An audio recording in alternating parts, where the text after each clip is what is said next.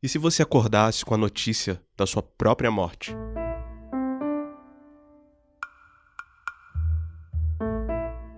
Foi isso que aconteceu com o jornalista e escritor Humberto Werneck nos anos 70, em Belo Horizonte. Era época que as rádios ainda faziam anúncios convidando para velórios. Humberto dormiu com o rádio ligado e acordou com a notícia da sua própria morte. O féretro, dizia o anúncio que é uma palavra antiga para caixão, e é sair da rua Hermilo Alves, 350. Como Humberto diz, não tem jeito pior de começar o dia. Mas vamos deixar ele próprio contar essa história. Bom, era final de março de 70, em Belo Horizonte, pouco antes de eu me mudar para São Paulo, e acordei com o barulho de um gongo e o anúncio da minha morte. Ouvi o meu nome ali, eu só não caí para trás porque eu já estava deitado. Né? Em seguida começaram a chover telefonemas lá em, lá em casa, aquela coisa, pessoas batendo na porta, meu filho, meu filho e tal, como se eu pudesse ter morrido ali, eles não saberem e o anúncio já está rolando, né? Fiquei muito ressabiado, bastante ressabiado, e lá pelas tantas, ao, em torno do meio-dia, eu falei com a minha mãe, ah, eu vou lá nesse velório. Era tempo de velório residencial ainda. E ela é que me demoveu dessa ideia maluca, né? Ela falou: olha, você não vai não, porque você vai chegar lá, vai se encontrar com pessoas que estarão lá para te ver lá e vai ser uma, vai ser uma, uma confusão, né? É, nessa ocasião eu trabalhava no suplemento literário sob o comando lá do contista Murilo Rubião. Quando eu cheguei na redação, eu entrava uma da tarde, algum gaiato lá já tinha posto um recortado do jornal o meu o convite para o meu enterro, né? E estava lá na porta. Foi, foi, enfim, foi meio chocante. Tem mais. Anos depois, Humberto encontrou o próprio túmulo. Eu pedi para ele contar mais detalhes disso também.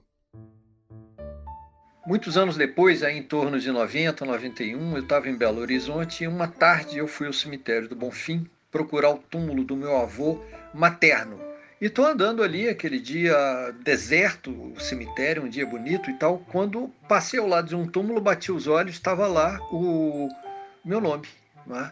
Humberto Werneck. Eu fui imediatamente à, à administração do, do cemitério para pedir para ver a ficha. E, e, disseram que não, que só pessoas da família. E quando eu saquei uma identidade, que eles viram que eu tinha o mesmo nome do morto, eles eles abriram a ficha para mim. É, esse Humberto Werneck era um, tinha morrido com 69 anos, era um sargento da Polícia Militar de Belo Horizonte, de Minas Gerais, e ele tinha sido. É, ele tinha morrido de cirrose hepática, uma coisa assim. E eu vi lá, então, o mesmo endereço do. É, que eu tinha ouvido no rádio lá anos antes, não, não, não tinha dúvida. Essa história não ia ficar para trás. Toda essa história voltou para mim quando eu trabalhava aqui na, na sucursal do Jornal do Brasil em São Paulo, eu chefiava a redação e o pessoal do Rio, da revista Domingo do JB, me pediu uma reportagem que desse subsídios para uma reportagem sobre pessoas que têm problema com homônimos. Eu falei, ah, eu vou arranjar umas histórias aí, mas tem essa minha, tal. Eu contei a história do defunto, imediatamente me mandaram pegar um avião e ir para Belo Horizonte para ser fotografado ali ao lado do meu túmulo, né? Foi uma cena gozada, porque o fotógrafo produziu um pouco o túmulo, ele achou que meu túmulo estava muito triste, ele foi lá, pegou um vaso de outro túmulo, botou ali e, e enfim, é, ele já tinha uma estopa para limpar direitinho e arrumar tudo. Essas fotos, aliás, elas anos depois, numa, numa ida minha ao programa do Jô, as fotos foram exibidas ali. Alguém conseguiu isso. Bom, é, aí o, editor da, da reportagem no Rio ele resolveu o seguinte: em vez de entrar no corpo da matéria, eu faria um box, né? faria uma, uma historinha paralela ali, ilustrada por uma dessas fotos, colorida e tudo. E essa historinha se chamou o Céu Pode Esperar, nome daquele filme, né?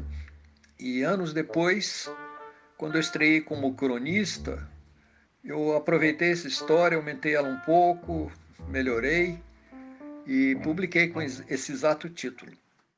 A gente está contando essa história porque o nosso assunto aqui nesse episódio são os obituários. Eu sei que muita gente acha esse assunto difícil, mas hoje a gente quer falar sobre esses textos que falam sobre a morte de pessoas famosas e anônimas nas páginas do jornal. Bem, não fica triste, o que eu quero dizer é que esse aqui, na verdade, não é um episódio sobre a morte. Ao contrário do que pode parecer. É um episódio sobre a vida, porque é disso que os obituários falam. Com o coronavírus, esses textos se multiplicaram pelos jornais de todo o mundo, a ponto do New York Times criar uma seção só com os obituários de pessoas famosas mortas pela Covid-19. Aqui no Brasil, por exemplo, a doença já levou o Sérgio Santana e o Aldir Blanc, entre outros, claro. Hoje a gente vai te contar um pouquinho dos bastidores de tudo isso e falar por que esses textos são tão importantes. Tá começando mais um Expresso Ilustrada, o podcast de cultura da Folha, que tem episódios novos todas as quintas, às quatro da tarde, em todas as plataformas. A edição é da Natália Silva e eu sou a Isabela Menon. Eu sou Maurício Meirelles. Bem-vindo e continue aí com a gente. Bem, como eu já falei, esse aqui não é um episódio sobre a morte, e sim sobre a vida. Por quê? Ao contrário do que você pode pensar no primeiro momento, é esse o assunto dos obituários. A morte está sempre ali, resumida em duas linhas, como algo inconveniente que aconteceu no meio do caminho. Fulano de Tal morreu num dia X, na cidade Y, aos tantos anos, de alguma doença ou acidente. Um obituário fala do que uma pessoa fez durante a sua trajetória, se deixou livros, filmes importantes, se ganhou prêmios, ficou famosa e se isso aconteceu, por que essa obra é tão importante. Ou, se é um anônimo, como que a pessoa marcou o mundo ao seu redor.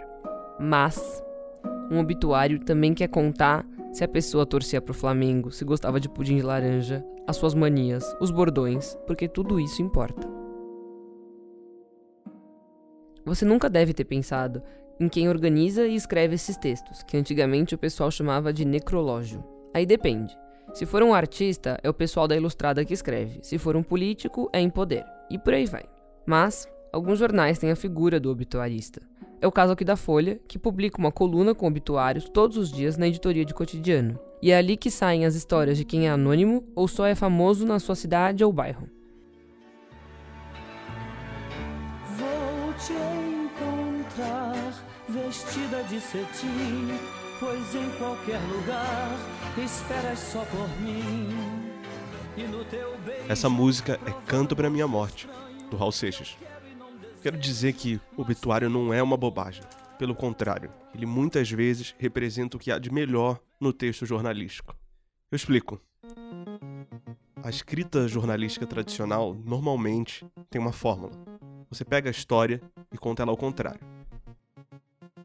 Digamos que esse microfone aqui em que eu tô falando exploda na minha cara. Que horror! Não tava esperando isso. Obrigado. Solidariedade. Em vez de contar a história tipo, Maurício Meirelles acordou às sete da manhã, escovou os dentes, tomou café da manhã, se arrumou, foi gravar o podcast, o microfone explodiu. O que a gente faz é contar a história ao contrário. Então, uma reportagem comum começaria assim. Na manhã de quarta-feira, 20 de maio, um microfone explodiu no rosto do jornalista Maurício Meirelles na redação da Folha de São Paulo. O aparelho tinha um defeito de fabricação. Ou seja, você diz o que aconteceu, quando, como, onde e por quê. Mas obituário não. Obituário é mais livre. Em 2014, quando morreu o poeta Manuel de Barros, por exemplo, eu escrevi um que era assim. Manuel de Barros dizia ver a si mesmo desta forma: um fazendeiro no Pantanal que usa bota e chapéu, que anda no cerrado como quem anda na rua, que desvia da cobra como quem desvia do carro, que acha uma tristeza profunda no mugido dos bois. Defendia que os verbos pegassem delírio. Por isso, dizia assim: Eu escuto a cor dos passarinhos. Diferentemente das histórias sobre escândalos de corrupção, crimes e notícias de trânsito, o obituário é uma história humana. A gente conversou com a Mariana Filgueiras, professora do curso de jornalismo da UFRJ e roteirista do Greg News. Ela costuma dar uma aula sobre obituários para os alunos, e ela contou isso aqui.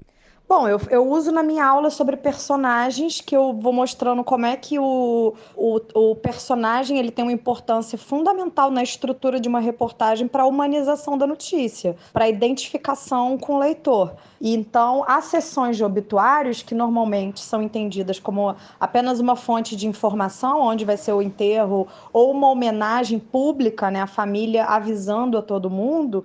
No New York Times, na tradição narrativa do jornalismo americano, ela ganha uma outra perspe perspectiva, porque ela amplia um personagem comum, como por exemplo o obituário do cara que inventou o cheesecake. É, ele transforma o cheesecake num, num, num, num elemento cultural nova-iorquino. Então, quando ele pega. O, o obituário, na verdade, é, a, é a, as, as flores em morte, né? Para contrariar um pouco o samba do Nelson Cavaquinho.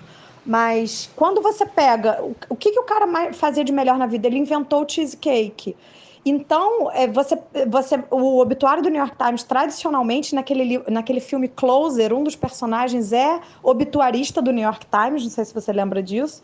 É, e ele tem uma fala bonita no filme sobre isso. Você pega um, um aspecto, é uma, uma desculpa para você falar de um, uma coisa. Você dá uma universalidade a um detalhe. Porque os obituários do New York Times geralmente pegam dos detalhes, né? Bom, preciso agora contar um bastidor para vocês. No caso dos artistas, por exemplo, vários obituários são escritos com as pessoas ainda vivas. Às vezes porque elas ficaram doentes ou porque já estão velhinhas.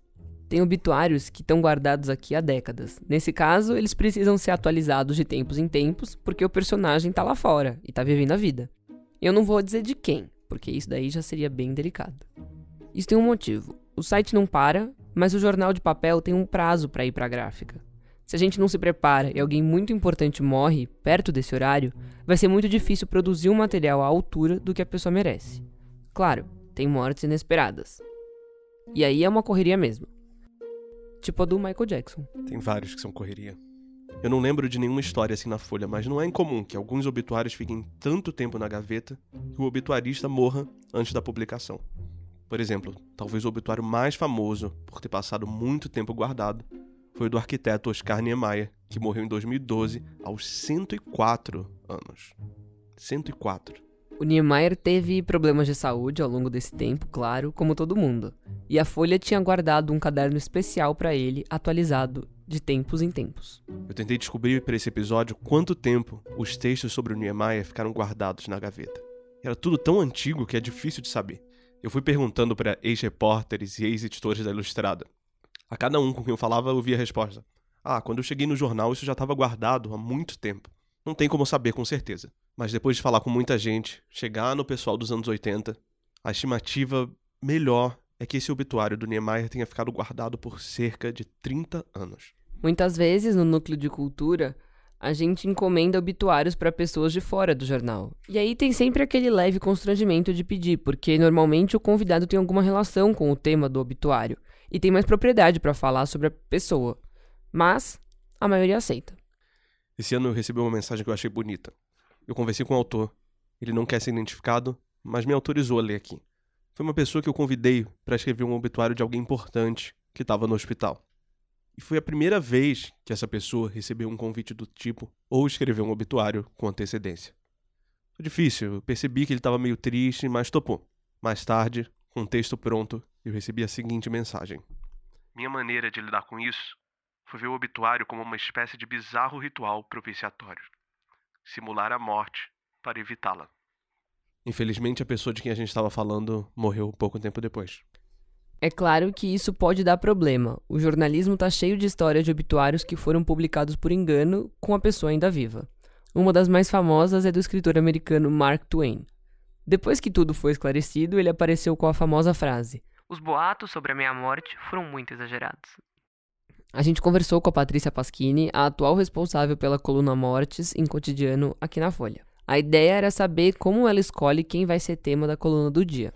Olha, basta ter uma história importante, interessante para contar. Não precisa ser uma personalidade ou algum famoso. É, ao contrário, esses, esses dois tipos geralmente acabam caindo para as próprias editorias. Né?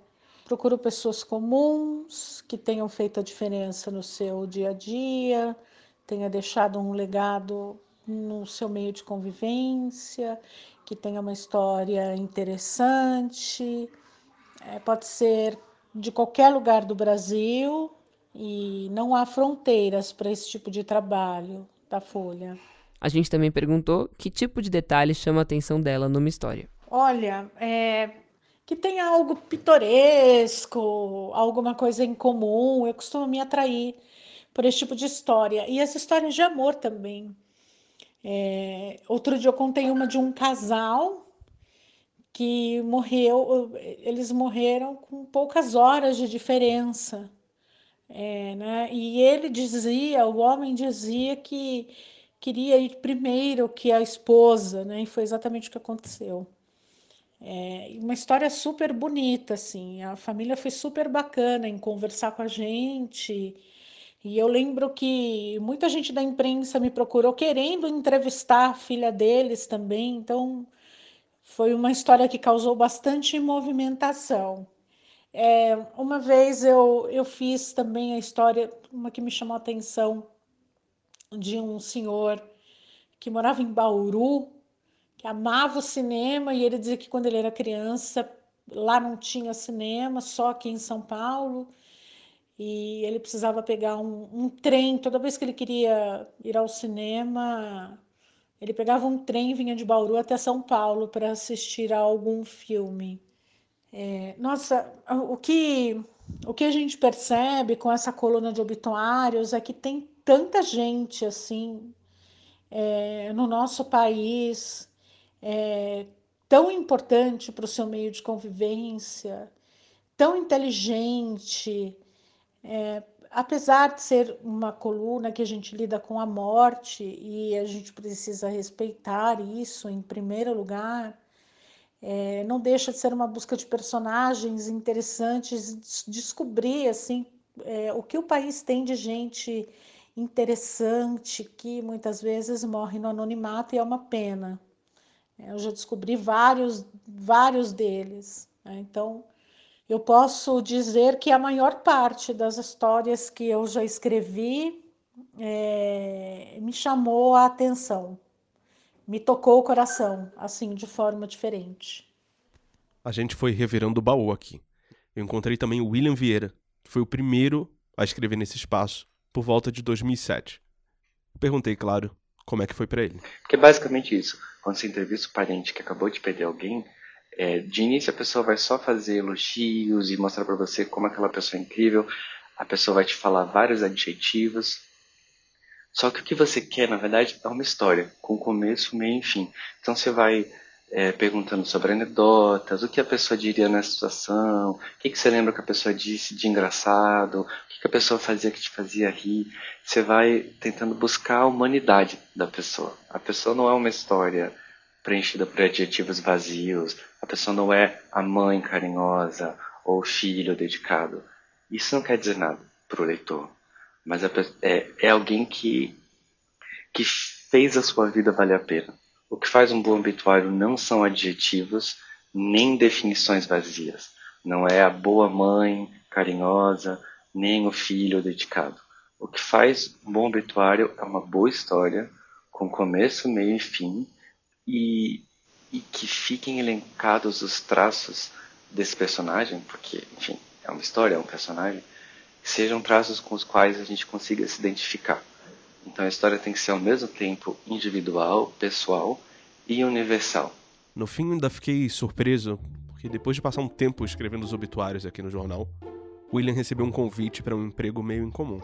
Há dois anos eu recebi um convite bastante curioso de uma gerente de cemitério em Guarulhos que disse que era apaixonada pelos obituários que eu escrevia na Folha e queria me chamar para conversar. Quando eu cheguei lá, ela me convidou para ser gerente de marketing desse cemitério em Guarulhos. Era uma rede de cemitérios, eles tinham dois cemitérios, um crematório e tal.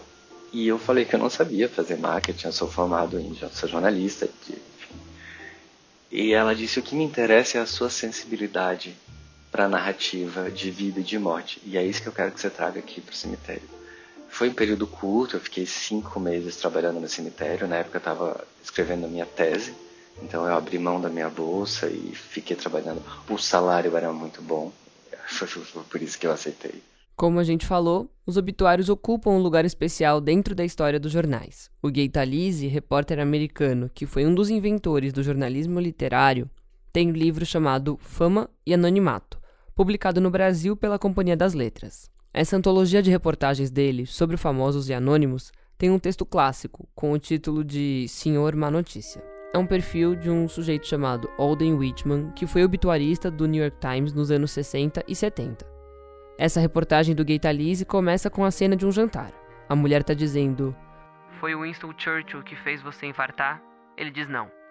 Então foi o T.S. Eliot. Não, não foi. Não foi o T.S. Eliot. Ele responde: Ela está convencida que o fato de escrever obituários sobre a pressão do fechamento estava contribuindo para encurtar a vida do marido. E só pra deixar claro, o fechamento é quando a gente tá descendo o jornal, né? Descendo o jornal Tem... também não explica, né? não? Descendo o jornal o quê? Pro primeiro andar? Não mesmo. Isso, e só pra deixar claro, o fechamento é o momento que você tá concluindo a edição do dia seguinte e vai mandar ela pra gráfica. É interessante porque o Gay Talise vai contando como funciona a mente desse homem. Por exemplo, ele diz que quem trabalha com isso sofre de um astigmatismo profissional. Depois que escreveram ou leram um obituário feito com antecedência, eles começam a pensar que a pessoa já está morta antecipadamente. Por isso, segundo Gaitalize, é comum que os obituaristas confundam quem está vivo e quem está morto. Ele admite que, ao terminar de escrever um bom obituário, o orgulho que sente da própria autoria é tão grande que mal pode esperar para a pessoa cair morta para que ele possa ver sua obra-prima impressa. A gente não torce assim aqui, eu garanto. O Gaitalize contabilizou nessa reportagem que, naquela época, havia 2 mil obituários na gaveta do New York Times. Quer dizer, gaveta é como a gente chama aqui no Brasil. Lá eles chamam de necrotério. São Paulo tinha um personagem parecido, o jornalista Antônio Carvalho Mendes, que escreveu os obituários do Estadão por 50 anos e morreu em 2011. Ele era conhecido como Toninho Boa Morte. O Toninho nunca usava a palavra morreu, ele achava falta de respeito e preferia dizer faleceu. No texto sobre a morte dele publicado no Estadão, conta uma história de que uma vez o dono do jornal precisava falar com um editorialista e não conseguia. O Toninho se ofereceu para ir até a casa do homem. Quando abriu a porta, o sujeito se assustou e disse: Mendes, chegou a minha hora? O próprio Toninho morreu uma vez antes dessa última. A primeira foi em 2009, quando ele teve dois infartos e uma parada cardíaca de cinco minutos. Quando se recuperou, ele disse assim: O médico me ressuscitou. Ele tinha várias recomendações para a escrita de obituários. Ele dizia assim: Todo cuidado é pouco. Geralmente é a primeira e a última vez que a pessoa se torna notícia. O texto sobre a morte do Toninho fala de um dia em que ele fez as contas de quantos obituários tinha escrito em 50 anos de carreira. 50 por dia. 50 vezes 30 dá 1,5 mil. Isso vezes 12 meses dá 18 mil. Multiplica de novo. Bem, eu vou resumir, tá? A conta dá 825 mil obituários. Não sei se isso é lenda, mas tá lá. O obituário não precisa ser solene ou ter aquele tom sombrio. Afinal, muitas vezes, como a gente falou, ele é uma celebração da vida.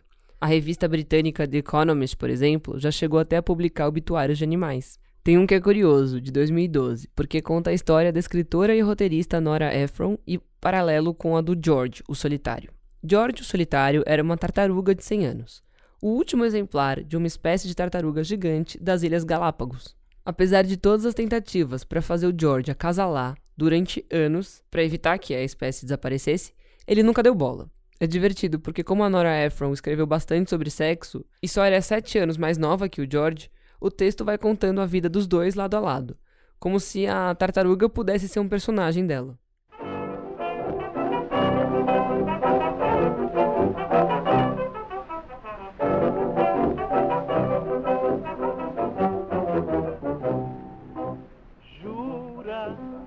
Essa que você está ouvindo é Jura, uma das músicas mais famosas do Senhor, um dos fundadores do samba, cantada pelo Mário Reis. Mas, para a música, vamos fazer um pouco de silêncio. A história que eu quero contar é triste, mas não muito. Sobre a morte do Senhor. E eu estou contando isso para dar como exemplo a crônica que o Manuel Bandeira, um dos amigos mais próximos dele, escreveu sobre o assunto. Não faz uma semana eu estava em casa de um amigo onde se esperava a chegada de Senhor para cantar ao violão. Senhor não veio. Devia estar na rua ou no fundo de alguma casa de música, cantando ou contando vantagem. Ou então em algum botequim. Em casa é que não estaria. Senhor tinha que morrer como morreu, para que sua morte fosse o que foi. Um episódio de rua, como um desastre de automóvel. Vinha numa barca da ilha do governador para a cidade, teve uma hemoptise fulminante e acabou. Manuel Bandeira, nessa crônica, segue com uma descrição do velório. Como era enterro de sambista, ele conta como vão chegando os malandros, as prostitutas, todos os músicos. Essa gente não se veste toda de preto. O gosto pela cor persiste deliciosamente, mesmo na hora do enterro. Há prostitutazinhas em tecido opala vermelho. Aquele preto, famanás do pinho, traz uma fatiota clara absolutamente incrível. As flores estão num botequim da frente, prolongamento da câmara ardente. Bebe-se desbragadamente. Um vai-vem incessante da capela para o botequim. Os amigos repetem piadas do morto, assobiam ou cantarolam os sambas. Tu te lembras daquele choro? No cinema da Rua Fricaneca, um bruto cartaz anunciava a última canção de Al Johnson. Um dos presentes comenta a coincidência. Calma aí, não desliga ainda. Antes de a gente ir embora, ainda tem as dicas da semana. O rock ativa a droga, que ativa o sexo, que ativa a indústria do aborto. É a minha dica é um outro podcast, o Medo e Delírio em Brasília. É um programa que tem episódio quase todo dia, comentando a política nacional em tom de sátira. Bora rockear, bora sexar. Essa música que você está ouvindo foi feita por eles lá. Apresentação de Cristiano Botafogo, com texto de Pedro Daltro. O podcast vale a pena porque a edição e o texto são muito espertos. Acho que você vai se divertir.